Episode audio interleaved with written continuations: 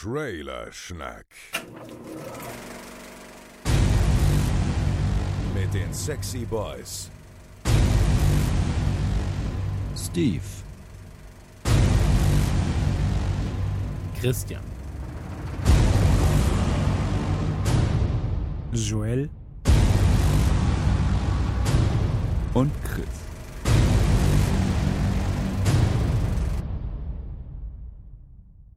Schönen guten Tag, meine geliebten Trailer Schnackerinos. Hier ist mal wieder Christian mit Folge 96 eures liebsten Trailer Schnack Podcasts. An meiner Seite keiner, denn dies ist wie immer eine Einspielerfolge. Ihr wisst es ganz genau.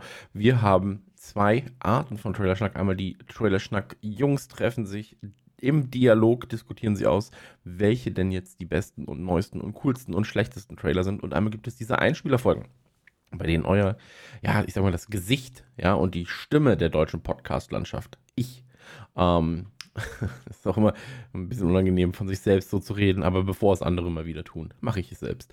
Ähm, anmoderiert. Er moderiert die Trailer an, die andere einsprechen. Das heißt, ich habe sehr, sehr wenig Arbeit, die anderen haben sehr, sehr viel Arbeit. Und das gefällt mir natürlich sehr, sehr gut. Und ähm, anfangen möchte ich an dieser Stelle mit Joel, der ich sag mal so, seine Einspieler-Mona Lisa gebastelt hat. 15 Minuten lang redet er jetzt über Spider-Man Into the Spider-Verse, Schrägstrich The New, äh, New Universe und so weiter und so fort. Aber warum er jetzt quasi zwei Jahre später mit diesem Film kommt, das wird er euch an dieser Stelle ebenfalls verraten. Und ähm, ich würde sagen, wir hören einfach mal rein, was Joel uns zu erzählen hat. Ja, Servus, wie die alten Römer gesagt haben. Oder war es Haftbefehl? Äh, egal. Es ist mal wieder Einspielerzeit. Da muss man sich dann immer überlegen, äh, über was spricht man denn?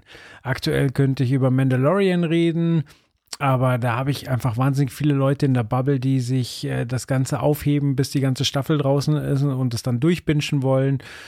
Und dann, ohne zu spoilern, drüber zu reden, wäre ja auch nicht so toll. Also lassen wir das. Star Trek Discovery, anderes Science-Fiction-Thema. Überhaupt, in was für einer Zeit leben wir, wo neue Star Trek-Stuff und neuer Star Wars-Stuff einfach jeden Freitag erscheinen. Es ist herrlich. Wäre sonst nur alles so toll wie die beiden Fakten. Äh, wo war ich stehen geblieben? Ich habe mich dazu entschieden, über Spider-Man Into the Spider-Verse zu sprechen. Und da sagen jetzt einige zu Recht, was die alte Scheiße. Aber vertraut mir, das macht durchaus Sinn. Es gibt mir nämlich die Möglichkeit, eine neue Kategorie bei den Einspielern einzuführen. Und äh, die Kategorie nennen wir Trailerschnack Late but Early. Und es wäre natürlich keine vernünftige Kategorie, wenn sie nicht einen eigenen Jingle bekommen würde. Deswegen Jingle up. Trailerschnack. Late but early. Der gefällt mir. Ich finde den so gut. Ich glaube, wir hören den nochmal. Da müsst ihr nicht zurückspulen. Was habt ihr jetzt davon? Trailerschnack. Late but early. So, was hat es also jetzt mit der neuen Kategorie auf sich? Da können wir Themen besprechen, die wir schon mal besprochen haben für die wir jetzt vielleicht ein bisschen spät dran sind, aber wo wir durchaus aus den bereits Gesagten Erkenntnisse ziehen können. Und so ist es auch bei Spider-Man Into the Spider-Verse. Der kam ja im Dezember 2018 in die Kinos, aber wir bei Trailerschnack haben ihn natürlich schon im Dezember 2017 besprochen. Hat ein bisschen gedauert, das rauszufinden, aber hören wir doch erstmal rein, was da damals gesagt wurde. Lass uns einmal ganz kurz reden. Ähm, das Ding heißt äh, Spider-Man Into the Spider-Verse. Ja, warte, Und, ähm, ganz kurze Einschränkung. Im Deutschen heißt er A New Universe. Also da hat man das Spider-Verse rausgenommen, wahrscheinlich weil es hier die Leute nicht so checken, sondern da heißt er nur ein neues Universum. Vielleicht auch dann extra zur Abgrenzung zum Marvel Cinematic Universe. Also bei uns einfach nur Spider-Man A New Universe. So, deswegen habe ich auch so lange gesucht. Falls ihr auch nachhören wollt, denn es geht ganz schön lange um Spider-Man in der Folge. Es ist äh, Trailerschnack Folge 41, wie gesagt, vom Dezember 2017. Wir waren also sehr, sehr früh dran an dem Thema. Aber ich konnte mich überhaupt nicht dran erinnern, dass der im Deutschen einen anderen Titel hatte. Bei Netflix ist er jetzt auch als Into the Spider-Verse gelistet. Jetzt weiß ich nicht, ob die das dann irgendwann doch noch geändert haben und er als Into the Spider-Verse ins Kino kam oder ob der bei uns wirklich A New Universe hieß. Auf jeden Fall hat da das Suchen ein bisschen gedauert, weil äh, Trailer Schnack auch ganz schön oft Spider-Man behandelt. So, jetzt habe ich den Film gesehen. Werd dann gleich auch noch ein bisschen in die Tiefe gehen. Auf jeden Fall, damals haben wir natürlich nur den Trailer gehabt und ich habe jetzt für den Rewatch vom Trailer quasi bewusst den ersten Trailer gewählt, weil der zweite Mal wieder den Fehler macht, ungefähr den kompletten Plot des Films zu, zu zeigen.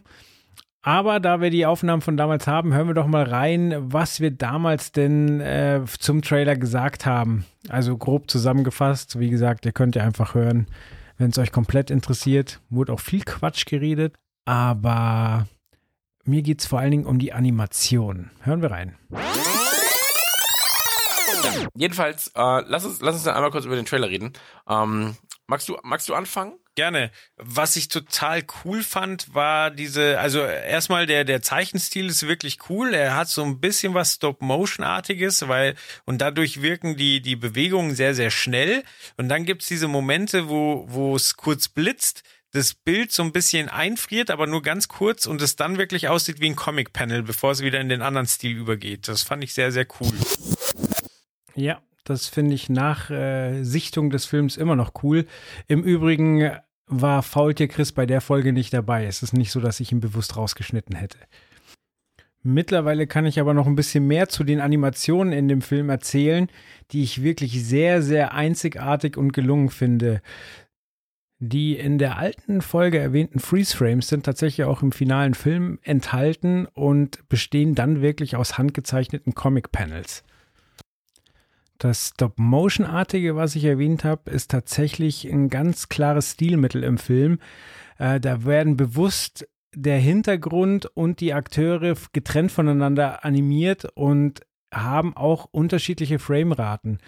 Und es ist zum Beispiel so, dass äh, der Hauptdarsteller, wenn er noch nicht so trainiert ist und so weiter, da öfter mal äh, über längeren Zeitraum dasselbe Frame verwendet, damit er so ein bisschen ruckelig wird. Und er ist halt äh, dann mit einem anderen Spider-Man unterwegs und der läuft schon flüssiger und die müssen dann zusammen agieren. Und während die sich langsam angleichen, was den Bewegungsablauf angeht, weil unser Hauptdarsteller lernt, ähm, gleichen sich auch ihre Frameraten an, sodass sie irgendwann tatsächlich synchron laufen, während sie vorher asynchron waren. Ein anderes ganz, ganz tolles Stilmittel im Film ist der Siebdruckeffekt, der dafür sorgt, dass man sich auf ganz bestimmte Bereiche im Film konzentriert. Zum Beispiel gibt es eine, eine Szene einfach an einer U-Bahn-Station, und eigentlich würde man sich das komplette Bild angucken. Der Hintergrund und der Tunnel sind aber im Siebdruck so leicht verschoben, so dass man wirklich den Siebdruck sieht. Und so guckt man automatisch auf die rechte Seite, wo der Hauptdarsteller mit seiner Kapuze steht. Und äh, das funktioniert auch ganz, ganz toll und wird ganz oft im Film benutzt. Und äh, ja, das macht einfach Spaß, weil es so kreativ umgesetzt ist. Man hat übrigens auch Machine Learning eingesetzt, um um äh, Regeln für die Gesichtsanimation festzulegen. Also das heißt, man hat äh, verschiedene Perspektiven äh, von den Gesichtern gezeichnet und hat dann quasi das, äh, die Maschine lernen lassen, wie denn da die Übergänge sein könnten und hat es dann von Hand wieder korrigiert und hatte so quasi ein Tool, um wahnsinnig gut die Gesichtsausdrücke benutzen zu können. Also technisch war Sony da wirklich State of the Art, obwohl es nicht DreamWorks und nicht Pixar und nicht Disney ist. Eine weitere Entscheidung, die ich mir für so viele andere Filme wünschen würde, die aber aus nachvollziehbaren Gründen oft nicht genutzt wird, ist der Verzicht auf Motion Blur. Was ist Motion Blur? Das ist quasi das Verwischen, was passiert, wenn der Shutter Speed von der Kamera relativ gering ist. Und da wir die Filme immer mit 24 Frames pro Sekunde gucken, ist das relativ gering. Das heißt, wenn die Kamera von links nach rechts sich zügig bewegt, dann haben wir da einen ja, Verzerrungseffekt. Und der wird ganz, ganz häufig eingesetzt, weil wir das einfach so gewohnt sind und es sonst als unnatürlich empfinden wird sogar bei digitalen Effekten künstlich drüber gelegt. A, muss man dann nicht so ins Detail gehen. B, wirkt das Ganze dann aber auch besser in eine Szene integriert. So, bei Spider-Man hat man sich jetzt aber dagegen entschieden, Motion Blur zu verwenden, weil es ist ja ein Comic und da gibt es kein Motion Blur. Das hat aber zur Folge, dass man den Film fast an jeder Stelle pausieren kann und immer ein scharfes Bild hat. Und immer eigentlich was, was man ausdrucken und an die Wand hängen könnte. Und das finde ich richtig, richtig cool. Was ich leider nicht rausfinden konnte, ist, ob für die verschiedenen Versionen von Spider-Man tatsächlich auch verschiedene Zeichenteams verantwortlich waren, denn es sind ja sehr, sehr unterschiedliche Stile. Hier Spider-Ham, so ein bisschen Tom und Jerry mäßig, also sehr, sehr comichaft mit einem riesigen Hammer, den er einfach aus der Hosentasche ziehen kann. Dann Spider-Man Noir, der komplett immer in schwarz-weiß ist. Äh, so viele Charaktere, ähm, die, die gut miteinander interagieren, die aber wirklich auch vom Stil her komplett unterschiedlich sind. Und da frage ich mich, äh, wie haben die das zusammengebracht? Also ihr merkt schon, ich bin sehr angetan von dem Film. Mir ist aber auch bewusst, dass ich late to the party bin hören wir doch lieber nochmal in den Part rein, wo wir sehr, sehr early zu der Party waren, ne? Das ist, das ist genau das, was ich gerade will. So, einfach nur so ein Spider-Man Overkill. So, ich finde das mega geil. Ich finde, ich finde auch, sieht super aus und ähm, ich finde halt, ich freue mich halt, wie gesagt, im deutschen Titel hat man es noch gar nicht drin, aber wenn man eben diesen Untertitel mit dem Spider-Verse äh, heißt, dann weiß man ja, was man vielleicht noch erwarten darf und da sind so Sachen, ähm, also Spider-Gwen wird wahrscheinlich dann der Hype nächstes Jahr. Also wahrscheinlich sehen wir dann auf allen Comic-Cons äh, dann Spider-Gwen, so wie jetzt Harley Quinn bisher gesehen haben, weil das ähm, ist ja so ein Ding, die ist ja unglaublich beliebt, die Figur, und sollte sie in diesem Film vorkommen, was ich einfach mal hoffe, dann äh, wird das, glaube ich, so ein, so, ein, so ein Overkill in die Richtung. Richtung, also wo dann einfach auch eine ganz neue Zuschauergruppe Fan von Spider-Man-Figuren oder Fig also Figuren aus der Spider-Man-Welt wird. Also das äh, wird schon spannend, glaube ich. Nope, Steve, nope. Ich habe noch nicht eine scheiß Spider-Gwen irgendwo gesehen.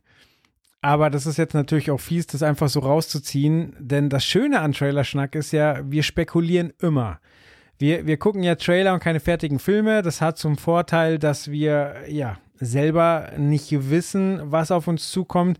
Das heißt, man kann uns aber auch nicht widersprechen. Man kann vielleicht wegen dem Trailer anderer Meinung sein, aber ähm, ja, das Spekulieren macht Trailerschnack ja auch aus. Und hier hat Steve einfach mal spekuliert und hat sich halt äh, ganz, ganz gut vertan. Normalerweise merkt das kein Schwein, aber das ändert sich jetzt halt mit Trailerschnack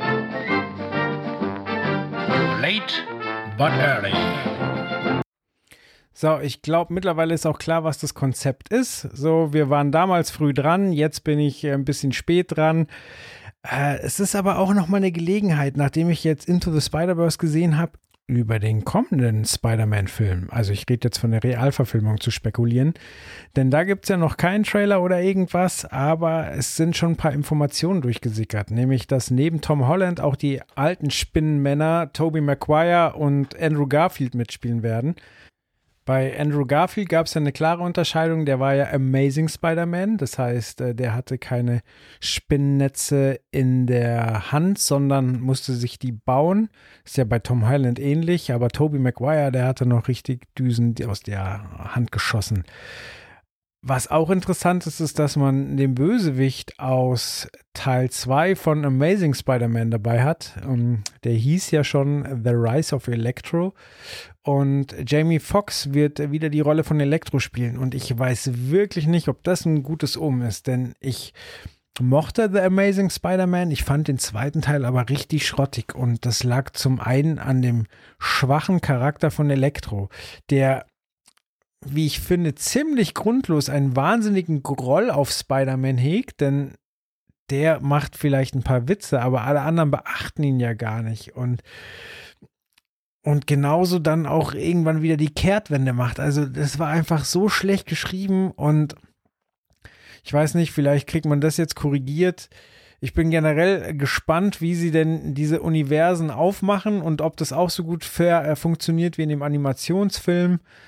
Ähm, Tobey Maguire ist ja jetzt auch deutlich älter, als er zur Zeit von seiner Spider-Man-Rolle war. Ähm, ja, spielt er vielleicht einen alten, abgekämpften Peter Parker?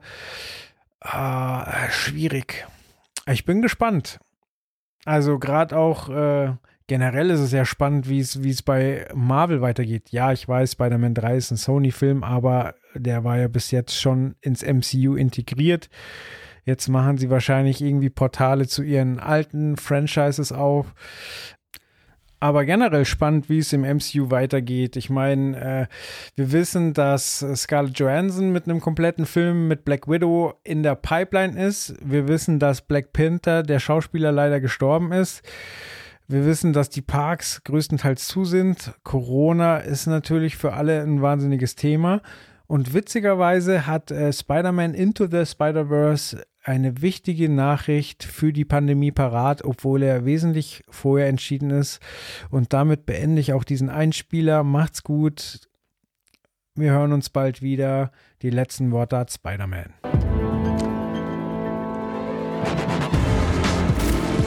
Ich hätte niemals gedacht, dass ich sowas alles drauf habe. Aber ich hab's.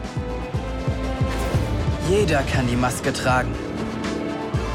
Auch du kannst die Maske tragen. Falls euch das vorher nicht klar war, ist es das hoffentlich jetzt.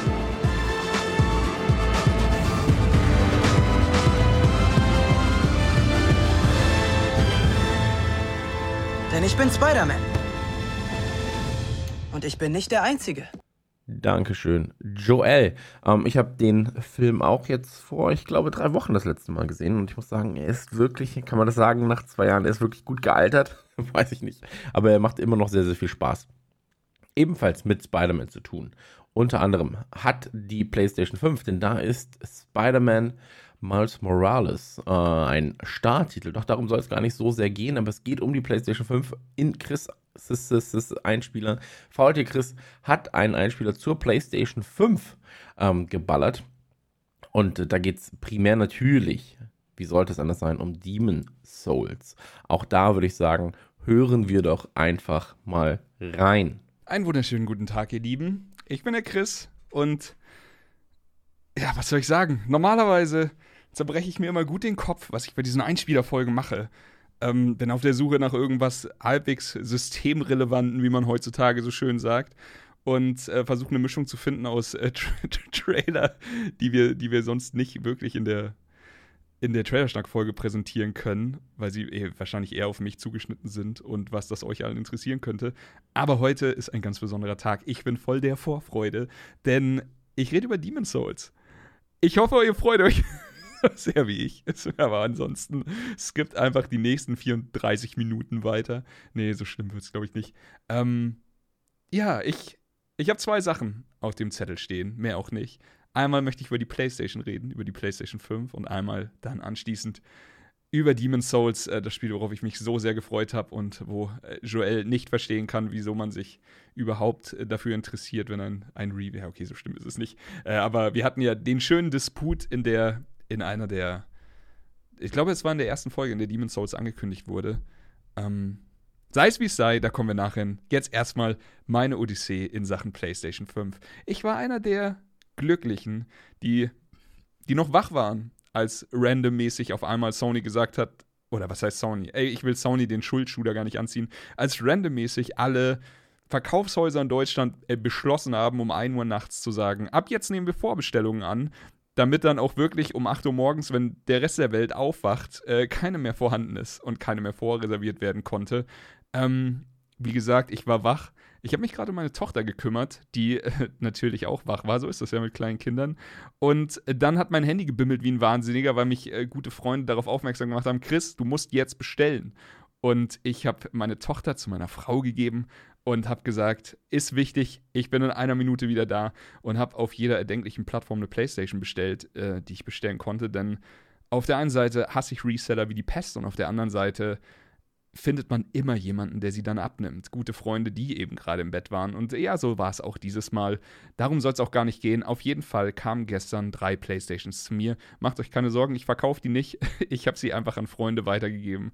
Aber, und jetzt das große Aber, ähm, bei einer, ich will nicht sagen künstlichen Verknappung, sagen wir einfach bei einer Verknappung, die ja definitiv geherrscht hat. Ich, ich kenne mehr Leute, die keine PlayStation bekommen haben, als Leute, die eine bekommen haben. Und es ist ja eigentlich wirklich schade, denn alle Leute freuen sich auf so eine neue Konsole, alle Leute haben irgendwie Bock drauf. Und wenn man jetzt eBay aufmacht, kriegt man das kalte Kotzen, wenn man vierstellige Beträge für die Konsole sieht, die man so gerne bei sich zu Hause hätte. Aber ich packe meine Playstation aus, schließe sie an, richte alles ein. Die Konsole ist leise wie Sau. Ähm, funktioniert auch alles gut, das Pad liegt gut in der Hand. Alles war cool, ich war so richtig voll des Hypes. Und dann schmeiße ich Demon's Souls an. Und nach zwei Minuten freeze das Bild. Ich kriege kurz einen Greenscreen und die Konsole fährt runter. Ich fahre sie wieder hoch, Konsole erklärt mir, dass äh, dass ich es doch bitte unterlassen soll, sie einfach so runterzufahren. Ich sage, alles klar, passt schon, mach weiter. Und das Ganze passierte tatsächlich dreimal hintereinander. Und mir war schon klar, ich hatte ja schon von den Amis gelesen, dass es sehr viele Konsolen gibt, die fehleranfällig sind bei der neuen PlayStation 5. Und dachte so, oh mein Gott, wie viel Pech kann man eigentlich haben? Ähm, es ging weiter. Ich habe Astrobot gestartet, das Spiel, das mit dabei ist. Ähm, was auch wahnsinnig viel Spaß gemacht hat, für ungefähr 120 Sekunden, denn danach hatte ich wieder ein Freeze-Frame und ein Greenscreen und danach ist es wieder runtergegangen. Ich habe bei Amazon angerufen und die haben laut gelacht, als ich gefragt habe, ob ich sie umtauschen könnte. Die haben gesagt, Bruder, wir haben nichts, wir können dir nicht helfen, es tut uns wahnsinnig leid, aber tut mir leid, da geht nichts. Ich habe gefragt, könnt ihr mich nicht wieder äh, an die Spitze der, der Liste packen wenigstens? Ich hatte sie ja schon da. Ich war ja schon an, an an einer der ersten Stellen, als ich reserviert hatte. Dann so, nee, können wir nicht machen. Wenn du sie jetzt umtauscht, kriegst du, also kommst du einfach jetzt auf die Liste und kriegst sie wahrscheinlich an Ostern. Du kannst sie uns aber zurückgeben und wir geben dir dein Geld. Ich habe gesagt, lieber nicht. Lass mal gucken, was sonst noch so geht. Hab dann bei Sony äh, mich direkt gemeldet, tatsächlich mit einem sehr kompetenten, netten Menschen geredet. Ist immer schwer in so einem Fall dann nicht die Aggression, die man hat, gegen den Kundenberater zu richten, aber es ist falsch, die Aggression gegen den Kundenberater zu richten. Also sehr höflich und diplomatisch gewesen. Der Typ sehr nett und kompetent. Hat mir gesagt, es gibt bei der PlayStation Debug-Modus, den habe ich dann auch gleich kennengelernt. Ist eigentlich ganz witzig. Sowas kannte ich bisher immer nur von PCs. Du kannst die PlayStation, indem du beim Hochfahren die Taste so lange gedrückt hältst, bis es ein zweites Mal piept, kommt man in so einen, ich sag mal, abgesicherten Modus. Und dann kannst du verschiedene Sachen machen. Von wir fahren im abgesicherten Modus hoch und dann schauen wir mal, ob es funktioniert, bis hin zu, wir, wir bauen die Systembibliothek neu auf und schauen, ob es funktioniert. Ich habe alles gemacht, tatsächlich sieben Schritte. Es, es wurde immer abenteuerlicher. Das letzte, was ich gemacht habe, war mir am Rechner auf einen USB-Stick die komplette äh, Systemsoftware zu installieren und die dann auf die PlayStation drauf zu spielen, aus diesem abgesicherten Modus drauf. Also wirklich das äh, ein, ein Schritt, der eigentlich noch weiter zurückgeht, als äh, auf Werkseinstellungen zurückzugehen, nämlich alles neu zu installieren über USB, hat auch nicht geholfen. Leider, leider danach immer noch derselbe Fehler. Es ist also ein Hardware-Problem und kein Software-Problem mehr. Und jetzt ist die Konsole auf dem Weg zu Sony, denn die Reparatur bei Sony dauert äh, laut Sony zwei Wochen und das ist immer noch besser, als bis zum St. Nimmerleins-Tag zu warten oder für horrende Summen eine bei eBay zu kaufen wie gesagt, ich, ähm, mich hat es nicht direkt betroffen, denn ich hatte ja einem Freund ausgeholfen, der dann auch gleich gesagt hat, ey, passt schon, ich, ähm, ich nehme sie dann, wenn sie wiederkommt. Sorry, dass du so viel Stress damit hattest und nimm du dann, also ich habe dann quasi die andere genommen, die jetzt auch wunderbar funktioniert. Kurz zur funktionierenden PlayStation. Die Konsole ist leise wie Sau bei mir. Sie ist und das hatte ich auch schon gesagt, für mich nicht die schickste Konsole, die jemals auf die Welt gekommen ist. Ich verstehe nicht, wie man heutzutage noch spiegelndes Material an der Konsole packen kann, wenn man äh, auf der anderen Seite sieht, wie schön was in matt aussieht. Aber ich, ich störe mich jetzt auch nicht großartig dran. Ich würde sie jetzt nicht irgendwie verstecken oder sowas. Der Controller ist wahnsinnig geil geworden. Es ist meiner Meinung nach schon das Beste, was Sony je abgeliefert hat. Ähm, haptisch immer noch hinter dem Elite Pad 2 der Xbox und auch dem Elite Pad 1. Aber äh, ansonsten sehr geil. Er liegt gut in der Hand, er ist groß, also auch für meine großen Hände gut geeignet. Er hat, äh, er hat sehr viel schönen Triggerspaß drin. An manches muss man sich gewöhnen. Also jetzt hier äh, nur kurz in Demon's Souls war alles eigentlich relativ interessant, wenn ich auf äh, Material geschlagen habe mit dem Schwert, dann hat man das gemerkt. Wenn man über den Tonkrug läuft, hat man das wunderbar gemerkt. Also das Feedback transportiert sich super in die Hände. Das Einzige, was mich ein bisschen verwirrt oder äh, wo ich mich noch dran gewöhnen muss, sagen wir es mal so vorsichtig, wenn ich mit dem Bogen schieße und der Trigger dann wirklich einen aktiven Widerstand hat, das fühlt sich weird an und es erzeugt, dass ich nicht richtig einschätzen kann, ob, ob ich gerade die Sehne gespannt habe, nicht und schieße oder nicht. Aber auch das geht mit ein bisschen Gewöhnung. Aber ich denke, das wird dann für, für Singleplayer-Kampagnen wie Call of Duty oder sowas wird es wahnsinnig geil sein. Für Multiplayer-Spiele wie Call of Duty könnte ich mir vorstellen, dass es vielleicht sogar ein bisschen stört an den E-Sport-Ambitionen. Gut, ansonsten, ähm, ich habe kurz in Astrobot reingeschaut, hatte ich ja vorhin schon gesagt. Da kriegt man so richtig mit, was der Controller kann. Wahnsinnig geil, habe richtig Bock, das Ding anzuschmeißen, aber erstmal Demon's Souls durchspielen. So, und jetzt kommen wir zu Demon's Souls. Was bin ich äh, für ein glücklicher Panda? Ich habe mir damals vor ein paar Jahren, als Shadow of the Colossus geremaked wurde von Bluepoint Games, nichts mehr gewünscht, als dass die verrückte Bande sich auch an Demon's Souls wagt und da genauso viel Liebe reinsteckt. Das war sehr lange ein Wunsch und ich weiß noch, dass jedes Mal, wenn irgendwer auf Twitter gefragt hat, was wollt ihr, was wünscht ihr euch, ich immer dasselbe geschrieben habe, nämlich genau das, Bluepoint Demon's Souls Remake und irgendwann jetzt war es soweit. Wir haben den Trailer gesehen, Bluepoint Logo und ich, äh, mir ist der Kopf explodiert. Ich habe äh, minutenlang geschrien vor Freude. Das alles wisst ihr schon, das ist Geschichte. Aber jetzt kam die Konsole mit Demon's Souls und ich konnte zum ersten Mal Hand anlegen, nachdem ich jetzt äh, eine Woche warten musste und ungefähr der halben Welt dabei zuschauen konnte, wie sie schon Demon's Souls spielt und die Geheimnisse lüftet, die ich gerne gelüftet hätte von Anfang an. Egal, alles vergessen. Mit dem Moment, in dem ich Demon's Souls gestartet habe, war ich instant verliebt. Es, es ist Wahnsinn, wenn man äh, wie soll ich sagen, man hat so hohe Erwartungen an etwas und die werden trotzdem übertroffen. Das ist super selten, vor allem in der Videospielbranche. Und das war hier der Fall.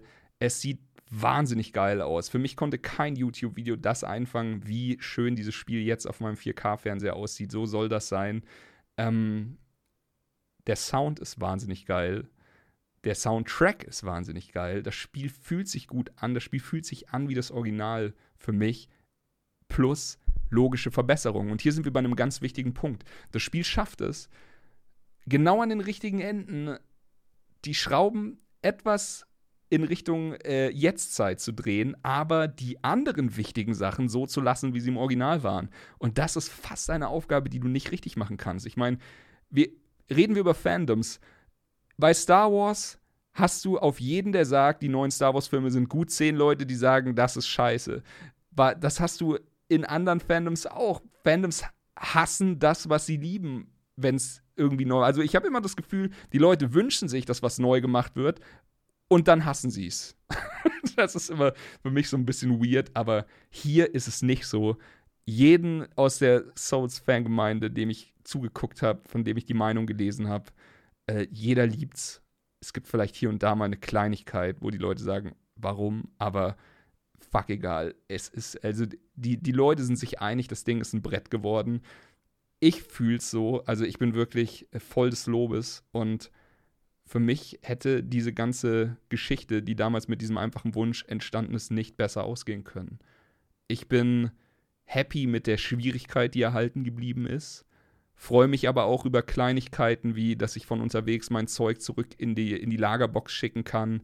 Ähm, oder so Neuigkeiten, dass man einfach nicht nur in diesen, in, in wenige Richtungen rollen kann, sondern so wie es jetzt eben bei den Souls-Spielen ist, in alle. Also du hast ja jetzt diesen Stick und kannst einfach viel mehr, ähm, du hast viel mehr Freiheiten beim Rollen einfach nur. Und das sind diese Kleinigkeiten, die fühlen sich gut an.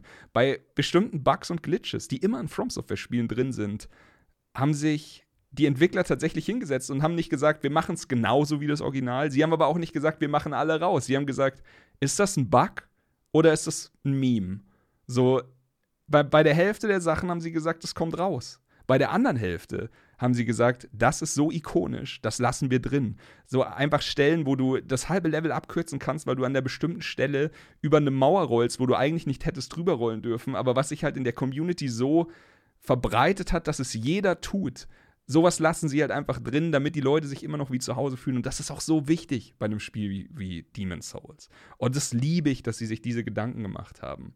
Ähm, ich habe schon gesagt, die Schwierigkeit ist nach wie vor vorhanden. Ich bin ganz ehrlich, ich habe das Spiel das letzte Mal vor neun Jahren gespielt.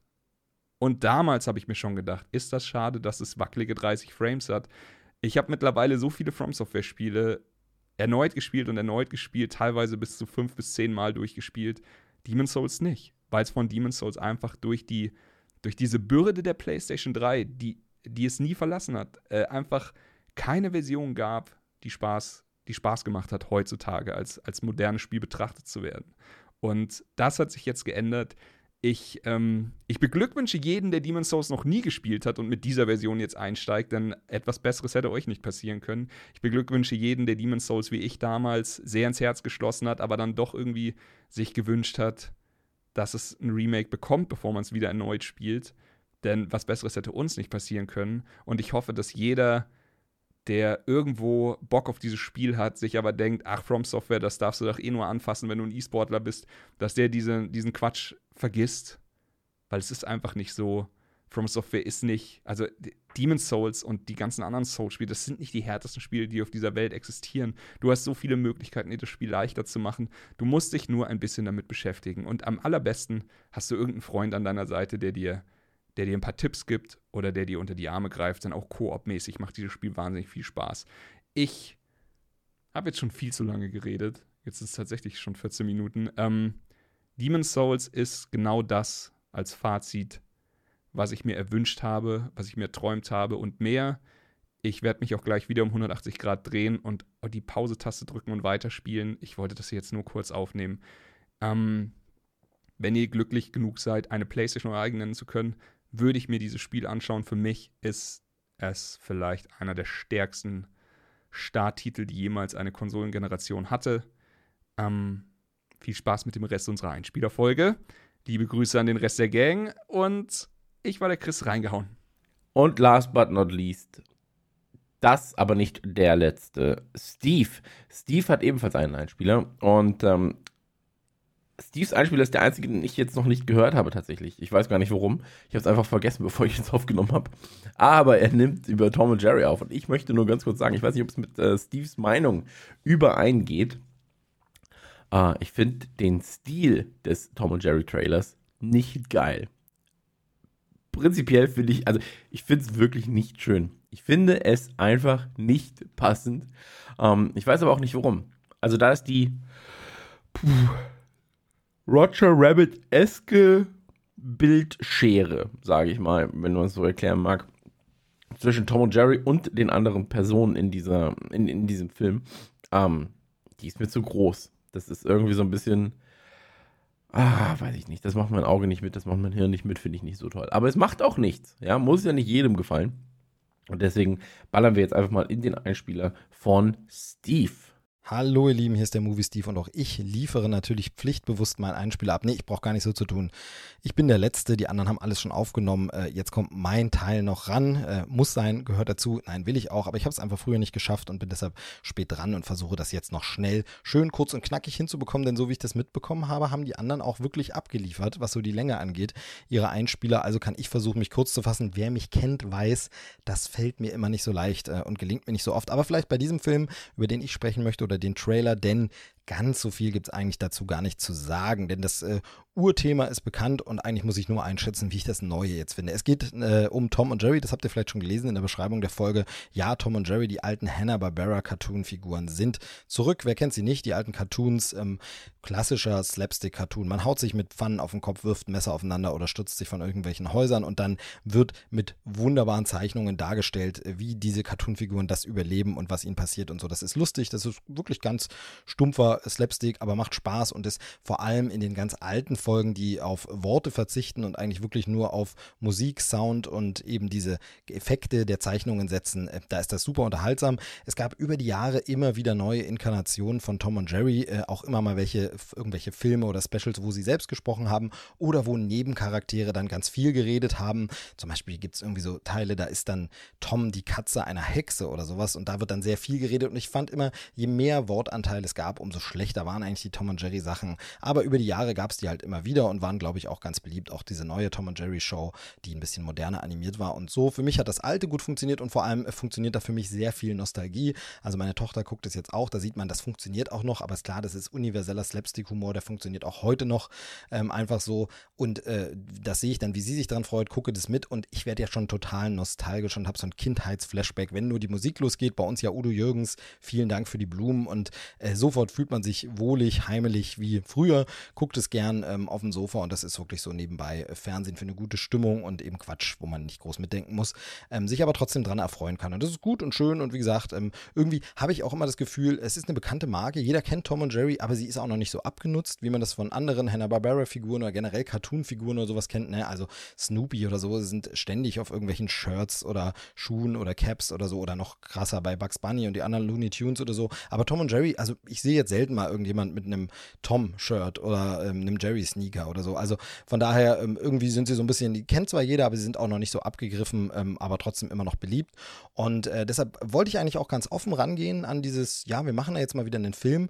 Und äh, natürlich ist es immer ein bisschen schwierig, als ich schon mitbekommen hatte, okay, wir mischen hier Realfilm und Animation wieder. Das erste Ding ist natürlich immer die Frage, hm, macht man Computeranimation, also 3D-CG-Animation oder macht man Zeichnungen? Hier ist es eben Zeichnung, wahrscheinlich wurde wieder mit Computern heutzutage nachgeholfen, aber sie bleiben Zeichentrick-Charaktere, aber in der realen Welt, also verbunden, wie man das schon damals kennt von Roger Rabbit zum Beispiel ähm, oder eben von Space Jam und so ähnlich ist es hier eben auch, wo man sagen muss, die Zeichnungen sind ein bisschen brillanter und sehen ein bisschen besser aus. Wie gesagt, wahrscheinlich wurden mit Computer nachgeholfen, aber es ist auf jeden Fall dieser Zeichenlook in ein bisschen geiler übertragen, aber eben nicht komplett computeranimiert. Das gibt es ja zum Beispiel auch. Wir erinnern uns an Garfield oder so, der war dann eben ein computeranimierter Kater statt eben ein Zeichentrickkater. Aber hier hat man gesagt, okay, Tiere sind in diesem Film einfach Zeichentrick, Tiere und gemischt, sehen ein bisschen polierter aus als in alten Cartoons, aber der Rest ist Realfilm. Und da war ich natürlich ein bisschen skeptisch, weil es es eben einfach so oft gibt. Und das habe ich hier, glaube ich, auch im Trailerschnack schon mehrfach erzählt. Immer wieder das Gleiche. Und das war vor allem zuletzt ja auch bei Sonic the Hedgehog. Da habe ich ja auch gedacht, oh, wieder, das habt ihr doch bei Alvin schon gemacht, das habt ihr bei Garfield schon gemacht, das habt ihr bei Marmaduke schon gemacht. Immer wieder dasselbe.